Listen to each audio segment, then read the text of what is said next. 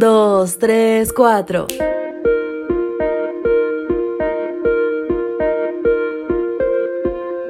Tenemos a Onésimo, cuyo nombre significa útil. Hola, hola, buenos, buenos días para todos. Bienvenidos. Este es su devocional matutino para jóvenes. Y qué alegría el poder compartir con ustedes este espacio y poder llevar este mensaje que hoy lleva por título Onésimo. ¿Habías escuchado este nombre? Pues hoy hablaremos de su historia. La Biblia dice en primera de Timoteo 2:5 pues hay un solo Dios y un solo mediador entre Dios y los hombres, Jesucristo hombre. La epístola de Filemón es una carta personal y corta que Pablo escribe desde su celda en la cárcel de Roma para un cristiano llamado Filemón que vivía en Colosas. Esta carta es muy especial, pues Pablo habla no como teólogo, sino como padre, pastor o consejero. El protagonista de este relato es Filemón, cuyo nombre significa cariñoso. Él tenía muchos recursos e influencias y un carácter muy cristiano. Era muy hospitalario y practicaba la beneficencia. Pablo lo ganó para Cristo. En segundo lugar, tenemos a Onésimo, cuyo nombre significa útil. Era un esclavo propiedad de Filemón. En tercer lugar está Pablo, el apóstol preso en Roma. Onésimo no hacía honor a su nombre, Pablo dice que había sido inútil. Quizás era un esclavo torpe o malcriado. Lo cierto es que Onésimo se cansó de servir.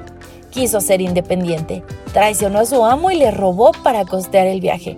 Cuando llegó a Roma ya casi no tenía dinero, se sentía arrepentido y con deseos de regresar, pero tuvo miedo porque era fugitivo, ladrón y estaba condenado a muerte.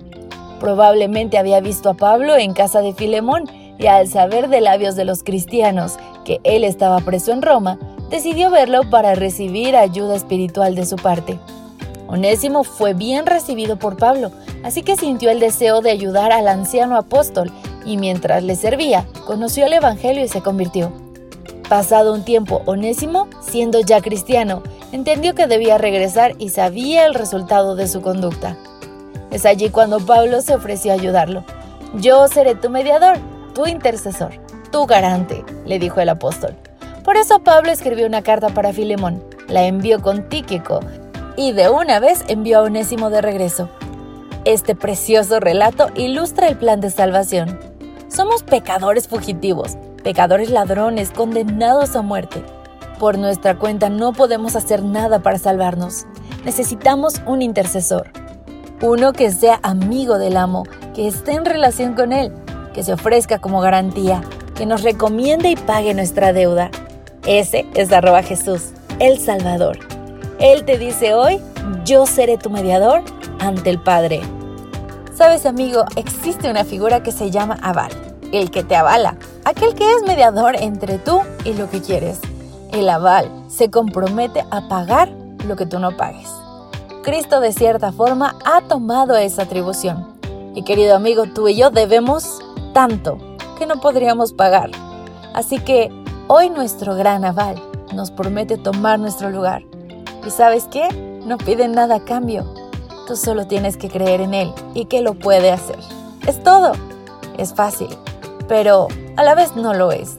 No es fácil poner toda tu confianza en alguien, que aunque lo ha dado todo por ti, aún así requiere dejar el lado el yo. Pero créeme, vale más la pena que Él pague la deuda que la paguemos nosotros. Y créelo también, te ama demasiado para dejarte pasar por todo solo. Así que hoy cree en Él y verás que actuará de forma maravillosa. Este es el mensaje de arroba Dios para ti. Gracias por acompañarnos. Te esperamos mañana. Te recordamos que nos encontramos en redes sociales. Estamos en Facebook, Twitter e Instagram como Ministerio Evangelike. Y también puedes visitar nuestro sitio web www.evangelike.com.